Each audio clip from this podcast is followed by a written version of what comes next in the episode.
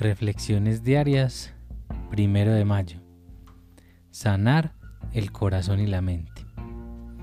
Admitimos ante Dios, ante nosotros mismos y ante otro ser humano la naturaleza exacta de nuestros defectos. 12 Pasos y 12 Tradiciones, página 52.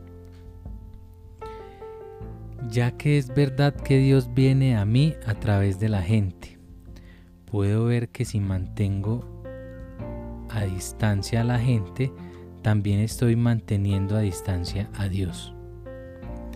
Dios está más cerca de mí de lo que yo crea y puedo experimentarlo a Él amando a la gente y permitiendo que la gente me ame.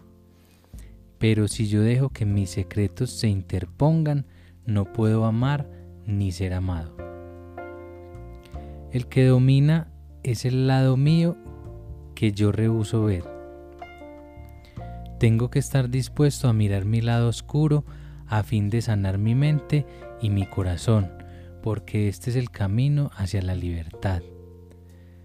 Tengo que adentrarme en las tinieblas para encontrar la luz y el temor para encontrar la paz.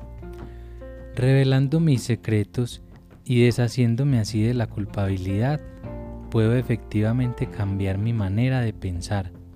Cambiando mi manera de pensar, puedo cambiarme a mí mismo.